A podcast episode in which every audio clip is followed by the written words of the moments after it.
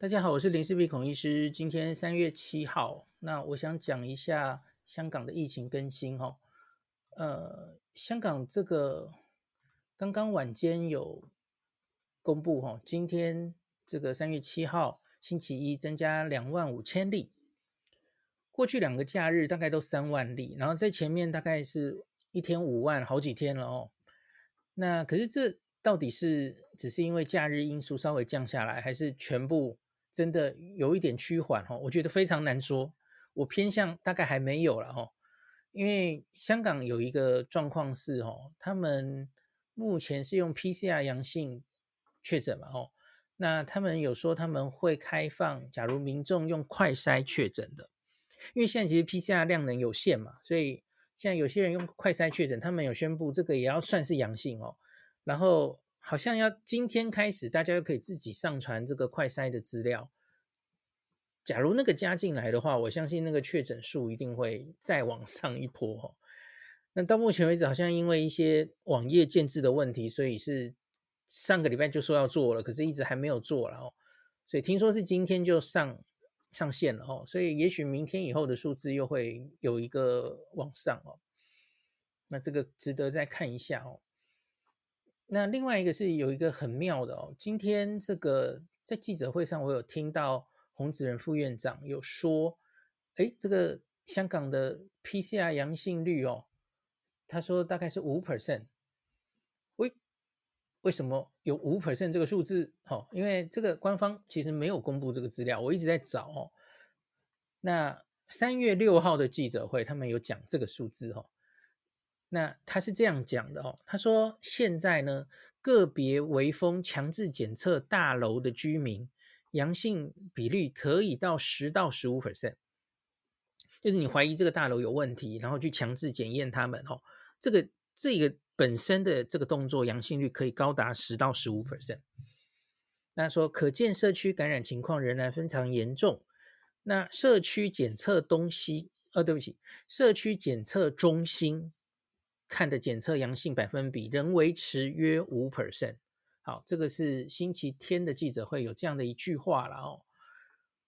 那可是这个就叫做全香港的检测阳性率五 percent 吗？我觉得应该不是哦，因为你应该就是所有的阳性率做的检测都当分母，然后分子是多少，然后除出阳性率，所以做出来应该是那个十到十五跟五 percent 中间。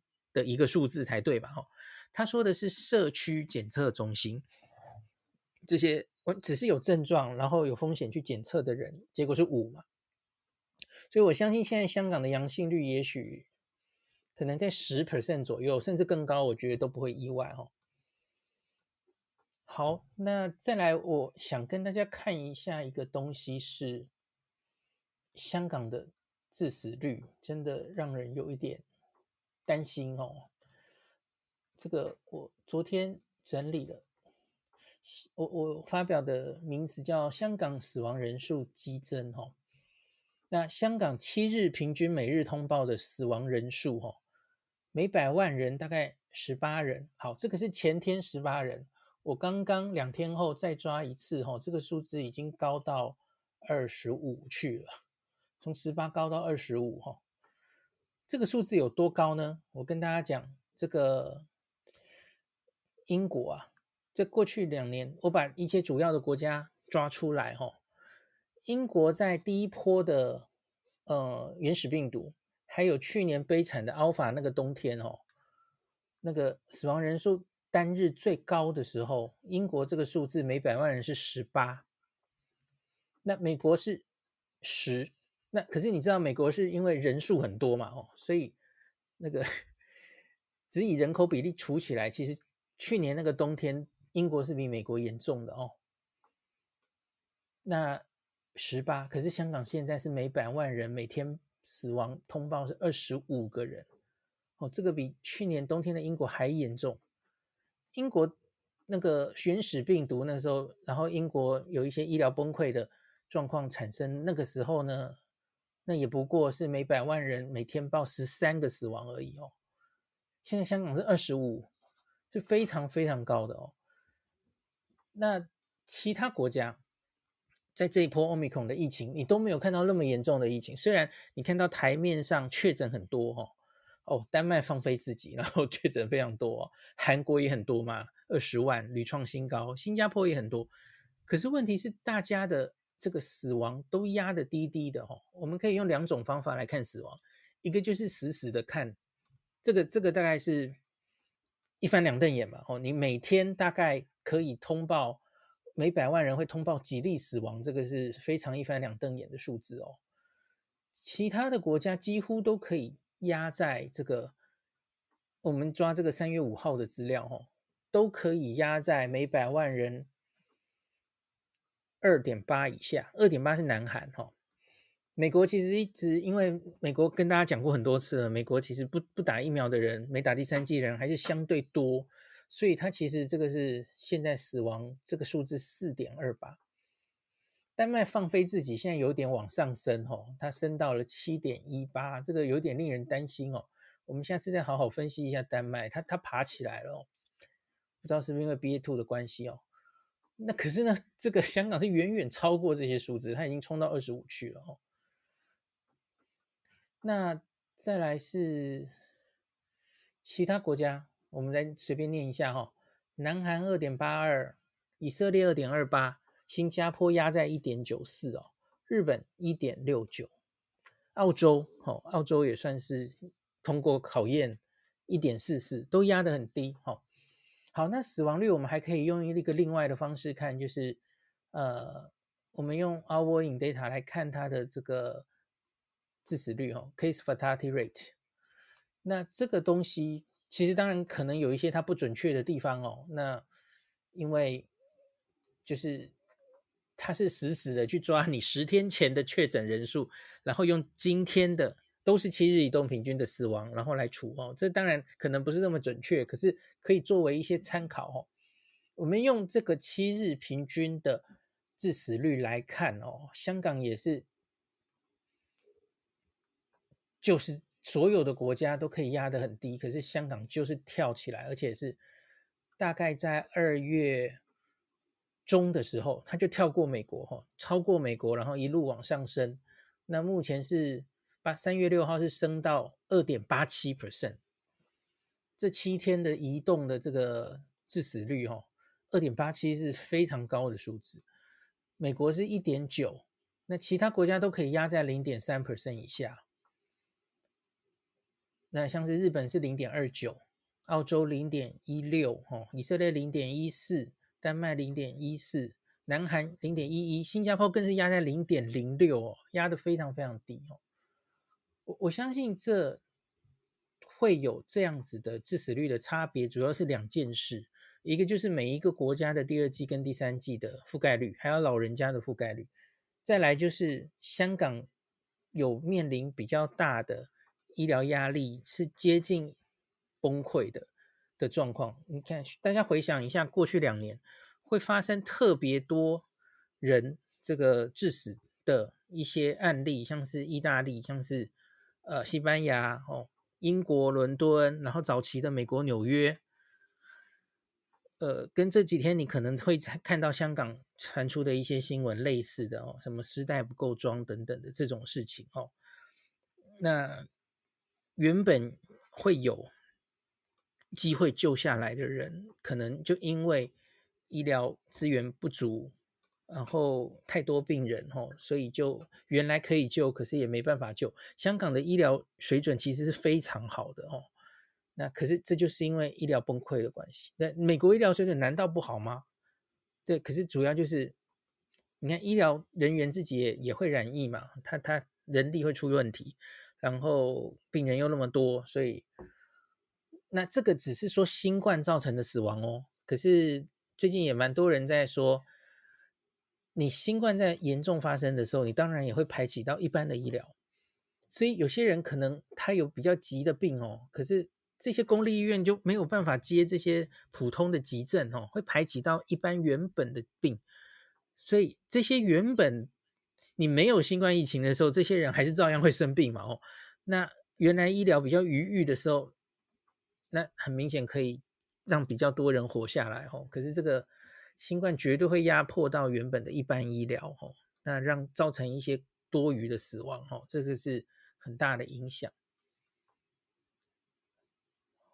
那香港的话，哈，我们来再讲一下，有一些特别的数字哦。呃，这个是两天前的数字是这样，我等下再补补充今天的数字哦。两天前他说第五波疫情以来，哈，已经累积七百五十二间长照机构出现了确诊个案或是爆发的情况。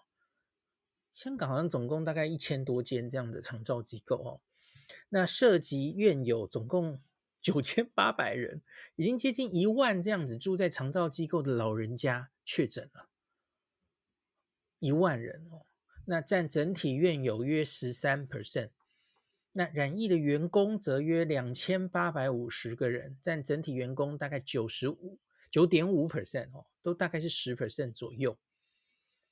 那过去二十四小时是占有一百三十六个人死亡哦。那第五波疫情至今已经导致，这是两天前的数字哦，一千三百四十一个人死亡，多半都是六十岁以上的老人。那刚刚讲的这些安养院里面呢，哦，至少包括三六百八十个都是这些安老院的院友染疫死亡哦，几乎一半，超过一半都是这些安养院的。老人家哦，那他们有更新分析一下这个香港这一波前面一千一百五十三例的死亡个案，来看一下他们的分年龄致死率，还有这个疫苗施打状态哦。那其中只有八 percent 的人是接种完两剂疫苗的，那九十二 percent 都是没有完成，或是只有就是只打一剂的，或是完全没有打的哦。那接种两剂疫苗致死率，overall 来看至少是低了五倍。那可是我们详细来看年长者的话，效果会更明显哦。那比方说，我们来一个一个年龄，从四十岁以上来看哦，四十到四十九岁没有打两剂哦，那个死亡是千分之一。那打两剂是没有人死亡的哦。当然我，我没有看到他跟公布分母，分母应该公布一下了哦。那五十到五十九岁。那没打好疫苗是零点四一 percent，打两剂的话呢，致死率降到万分之二，降了二十倍耶，这也降太多了。那六十到六十九岁哈，未打两剂零点七一 percent，打两剂零点零四 percent，这是降十八 percent。七十到七十九未打两剂二点一九，打两剂零点二三，这个降十倍。那大于八十岁是这次。呃，也是疫苗打得最不好的一群哦，未打两剂大概八点一九的致死率，那打两剂可以降到一点二六，大概降六点五倍。这个数字哦，其实老实说我，我个人觉得跟英国的对一下哦，好像效果有太好了一点哦，所以我不知道中间有没有一些认定的问题哦。因为其实我我之前跟大家分分享英国这个数字，其实也要很小心的解读嘛，哦，就是嗯，死亡到底是不是因为新冠本身死亡的？哦，那住院是不是因为新冠住院的？其实详细都应该要再看一下了哦。可是我觉得香港现在兵荒马乱，他们能够做出这样的统计已经很了不起了哦。那我看到留言有一些人在阴谋论说这个。政府编造这样的数字，吼，然后，然后要要催大家打疫苗，就超阴谋论了，哈。可是我要跟你讲了，不止这个数字，就类似的数字，在很多国家都看到过了嘛。美国也都是这样啊，英国也都是这样啊，吼。好啦，你会跟我说那些邪恶国家全部都是要催催大家打疫苗了，哦，为了图利厂商，哎，我觉得 自己的健康比较重要哦。而不是这些政治的阴谋论这样子哦。好，然后另外是香港专家，其实他是在二月二十五号就已经建议呀、就如同我们之前台湾看到了这个 Omicron 效力哦，这个疫苗不够好，现有疫苗不够好，两剂不够好，所以应该要尽快接种第三剂。那专家其实那时候就建议，应该打完第二剂啊，要缩短到三个月，就赶快接种第三剂，而且他。推荐的就是接种复必泰就好哦，不要打第三剂打科兴了哦。有一些研究嘛，吼，去打科科科或是科科复必泰，吼，那个抗体有差，哦，这都是有科学证据的，哦。那香港政府是三月四号才宣布了，吼，它也不是全部哦，他说六十岁以上的人接种第三剂从六个月缩短到三个月。哦，我觉得这个 动作真的是慢了，哦。我不是很确定香港的疫苗那个供应状况怎么样啊？哦，假如疫苗其实都够，我我觉得这个政策早就应该拿出来了。现在你这波疫情爆爆发都多久了？哦，这这动作有点太慢了哦，早就应该。而且香港其实打疫苗打得比台湾早，所以那些老人家现在早就比比皆是，都超过六个月、七个月了。哦，我觉得动作有点太慢了哦。好，那这个星期天其实也有人问到，因为台湾是就从今天嘛，三月七号开始，我们放宽检疫天数跟规定哦。那罗富在记者会有有记者问到，哎，香港怎么严重成这样？我们可不可能开放之后，哎，这个案例变多，也可能有指数型上升这样哦？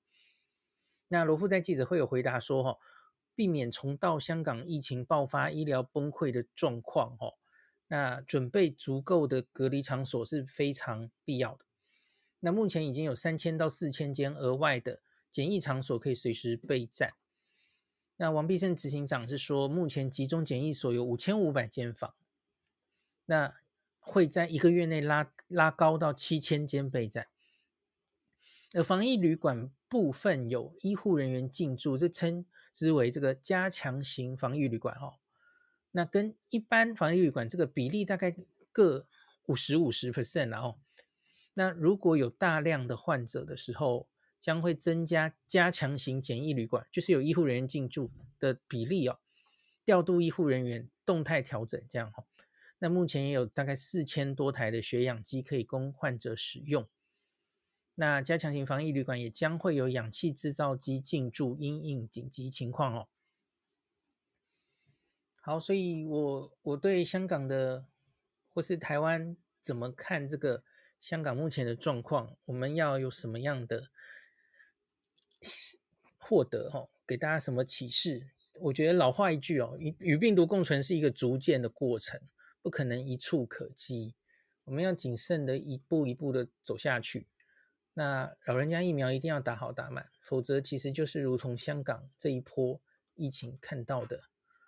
因为老人家的低施打率付出严重的代价哦，那我们要做好轻重症分流的规划哦。香港一开始就是败在轻症全部塞去医院嘛吼，那长照机构的住民三剂要打好打满，长照机构的员工要做好自主健康管理，还有定期的监测哦。因为你自己得病轻症没有关系，可是你会传给你照顾的老人家哦，非常严重。长辈的疫苗覆盖率，我们要再努力哈。我相信大家也看到，指挥中心目前都是在朝这个方向努力哦。台湾应该有机会在期末考中软着陆，而不至于和香港一样硬摔在地哦。哦，然后最后看一下今天刚刚公布的香港今天的数字，今天增加三万一千例。对不起，这个要跳掉。这个是，诶，没错啊。呃，错了，这个是三月，咦，七号没有错。哦，我看错了，嘿，我哦，这里删掉，删掉。那三三月七号晚上这个刚刚公布的新闻稿哦，那今天香港是增加稍微降到两万五千例了哦。那这个。累积到最新的数字啦，第五波疫情现在已经突破两千例死亡了，二零七四例死亡，那死亡率是零点四三 percent，就是千分之四点三。你看这个千分之四点三，跟我前一集跟大家整理的日本到目前为止，哦，日本疫情其实比较已经在往下坡走了嘛，吼。香港这个数字，我相信它可能还会往上哦，因为大家的病程还没有走完，它现在已经到千分之四点三了哦。那日本是我昨天跟大家分享是千分之一点八嘛，这个有两倍以上的差距哦。那死者年龄就是最小有一个十一个月大的嘛，吼，那到一百零八岁都有，年龄的中位数是八十五岁，主要还是年长者居多，吼。那他们有去做基因的排序分析呀、啊，那已经完成一百四十例个案死亡的，对不起，我讲太快了，针对死亡的有一百四十个人去做了基因排序分析，结果发现呢，有八十三点六 percent 是 Omicron。有九点二九是 Delta，那剩下还有接近十 percent 是样病毒量不足以分析。诶，所以我们发现它其实还是有一些 Delta 的杂讯在哦。九九不是一个低的数字哦，所以这十个死亡里面，也许有一位是 Delta 哦。所以我其实就很好奇，那四位这个儿童哦，几岁的那个到底是不是是 Delta 还是 Omicron 哦？假如我们根本恐惧半天，其实连敌人都没搞清楚，他搞半天根本是 Delta，那你就白恐惧了嘛！哦，那另外是，嗯，我觉得那几例儿童其实应该去详细的做，可以的话，然后真的很希望去做解剖，来厘清他们到底是不是因为新冠而致死的哦。那理论上就就，我觉得就假如让大家家长们都这样。无端的恐惧，我觉得是很很可可惜的哦。那当然，也许香港政府想的是，反正你们恐惧一点好，那就大家赶快去打疫苗。可是我觉得不应该这样了哦，科学应该就事论事嘛哦，有多少证据才说多少话哦。那他们进一步去分析啊，这个就变成是到今天三月七号最新的数字哦。呃，所有死亡个案中。它大概有九十点六 percent 是没有完整接种疫苗的哦。那假如一旦完整接种两剂疫苗的患者，死亡率是零点零五 percent，万分之五。那没有完整接种，死亡率则是一点四 percent，是前者的二十八倍哦，这差也太多了哦。那关于这个长照的院舍方面，又多了十八间出现个案或爆发疫情哦，新增一百一十二例个案。累计到目前哦，已经有六百七十三间安养院，还有两百二十间残疾人士的院舍哦，这样加起来就已经快九百间了哦。有院内感染，那分别占全港这个安老院舍还有残疾人士院舍总数的八十四点八 percent 跟六十五点七 percent 哦，那非常多都都有确诊哦。好，那这个就是今天更新香港的状况哦。那希望，呃，然后另外一个有有一些零星的消息，再跟大家稍微报一下哦。一直有在说什么时候要做这个就普筛了哈，普筛的时间点，然后普筛的时候是不是要有小小的禁足等等的哦。我看好像消息还没有非常非常确定了哦。那。我这个看一个香港的孬新闻，有有一些疫情的速报的状况哦。他说这个快速测试阳性，就是快筛申报平台是今天下午六点起开始运作哦。那所以我们可以看看明天以后会不会这个案例会有一个明显的变化哦。那今天有传出一个八岁女童昏迷送院不治，据悉快筛测试阳性，那后续还没有太。进一步消息，那另外莫沙东的新冠口服药物哦，料本周应该会全数抵达香港哦。第一批应该是二月二十几就已经到了哦，可是我我看新闻好像都没有写到到底是几份药物哦，都没有写，不知道他们订了几份哦。反正现在莫沙东整批会来，那辉瑞他们也有订，就是希望三月应该可以到这样子哦。那。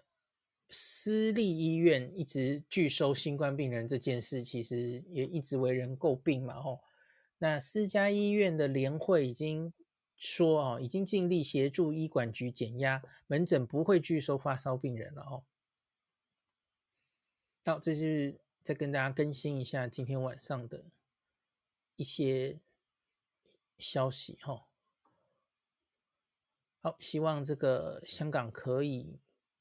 这个疫情赶快走往下的曲线哈，那以港大的模型就是预估，大概就是这几天可能是最高峰了哈，到三月中之前左右，那死亡人数最高峰就三月底哈，可能会就是延后出现这个数字哦，所以我相信死亡人数还会继续往上，现在已经破两千了嘛哈，那所以希望这些药物可以及时到了吼，那疫苗施打的速度也可以快一点，应该是可以让一些原本可能要死亡的人。会减少一些哦，不要忘记那个港大做的模型，它其实有写几个但书嘛哦，这个医院到底这个紧绷的状况，还有药物的呃提供与否哦，是不是可以很普及的都能拿到这些口服药物哦？然后不要忘记这个莫沙东跟辉瑞那个临床试验中做出来效力其实有差哦，那个莫沙东其实只能减少大概三成的。轻症转住院的比例，那辉瑞是八十八 percent，所以你假如能早一点拿到辉瑞，那应该理论上效果会更好哦。好，那今天就讲到这里。好，我来看看大家留言有什么，有没有讲什么。Jacky 说应该不算医疗崩溃，是养老院，是养老院的状况。像袁国勇去，我看他最近有去视察养老院哦，他就说院舍内有大量长者咳嗽，在进行七次快筛后，发现三人呈阳性。换言之，院舍内随时超过一半人已经染疫啊。有见及此，只能选择没有发烧、咳嗽等无病征的长者进行快速测试，则发现五个人中就有一个人呈阳性。还有老人家为什么会死呢？说这一波疫情有很多吸入性肺炎的个案。孔凡毅好像是一个香港的专家哦，他说，呃，他们会将上呼吸道的新冠病毒吸到肺部，正常健康的人是不会发生的。但由于他本身卧床或是他吞咽上呼吸道已经不健康，就会有很多吸入性肺炎。那其实就是病毒被吸到肺部啊。那我们也见过有长者在入院不久后离世，因为他本身的年龄很大，也有很多长期疾患跟大部分时间卧床。哦，这个我算同意哈，因为老人家其实本来有一些人就会发生吸入性肺炎哦，在口水，然后因为一口痰或是口水，然后就这样吞咽呛到。然后就发生吸入性肺炎的状况，是是在蛮多老人家会发生的哦，所以这个致致命机转是有机会的，没有错。好，有 C 多光说，香港政府医管局 FB 今天还在打广告，说可以让没有接种疫苗的长者第一针打科兴，那猴年马月才能打到有足够抗体。哎，可以的话，大家赶快打 BNT 就是了哦。嗯。Ricky 后说，Ricky So 说，袁国勇等专家有时太信口开河，政府又选择性采用他们的意见，才搞成这样的乱局。OK，他们说这个香港现在住院人数八千零一十人，病房这个这个。一这个，我忽然讲不出来。护理师跟病人的比例大概是一比四十到五十，哇，就一个护士要顾四十到五十床，哇，真的是太太累了哦，也很容易交叉感染。那整个加护病房只有六十八个人，七十五个人危殆，一百零六个人重症。我我自己对于，因为那个香港的。嗯，官方那个网页其实都会写现在就是加护病房会有危殆或重症的人多少嘛，吼。可是前面啊，他一直每天大概都才这几天我没有看了，可是大概一两周前，他每天都大概才十几例，就是最严重的那种人。我我个人觉得那个数字应该有问题耶，因为因为后来不是蛮快，就是每天都是破百例破百例哦，那你怎么可能在？这个最危殆的人每天才十几例嘛，我觉得那个数字有问题。呃，Ricky So 说，香港的全民检测大概会设定在三月二十六到四月三号，那可能会给予前四天会一个小禁足啊。我有看到新闻有这样写，大概时间落在那里。然后他说，可是因为最后下 final 决定是要北京下决定，所以 现在是还要等北京决定哦。那我上次有跟大家讲嘛，吼，那个我在脸书有跟大家讲说，港大跑那个模型，他们预估大概四月底才会比比较明显的下来，吼。因为尖峰发生在现在嘛，三月中左右，然后。慢慢下来，大概到四月底的时候会下来到一定程度。他说，假如真的要做呃全民强检哦，快普筛，在那种时候社区流行没有那么高的时候做才有意义啦。哦，我我上次不是做讲过了一模一样的话嘛？哦，对啊，所以香港这边的专家应该是比较倾向你要做，不要这个时候做啊。就你真的要希望还是往清零走，把尽量所有人都找出来，那也应该是你差不多已经减害这个减的差不多，那个社区又已经案例没有那么少的，没有那么多的时候，你再去做，把最后的一些哦呃乱档再把它 全部扫出来，然后就隔离起来，那才有意义嘛！哦，你现在想要在最尖峰流行也没有下来多高的时候。呃，我前一集跟大家分析，日本其实下来的很慢哦，所以我我我不觉得香港一定会来得快去得快哦，不一定跟英国会看到一样哦，哦，因为你你不要忘记，香港也是就是之前也几乎没有自然感染，哦，完全是靠打疫苗的，所以社区上到底还有多少是没有染疫的人，我相信可能跟欧美是不太一样哦，所以。这一波搞不好会再持续一阵子，也不一定。我们看香港接下来下来的曲线，哦，可以作为我们很好的参考。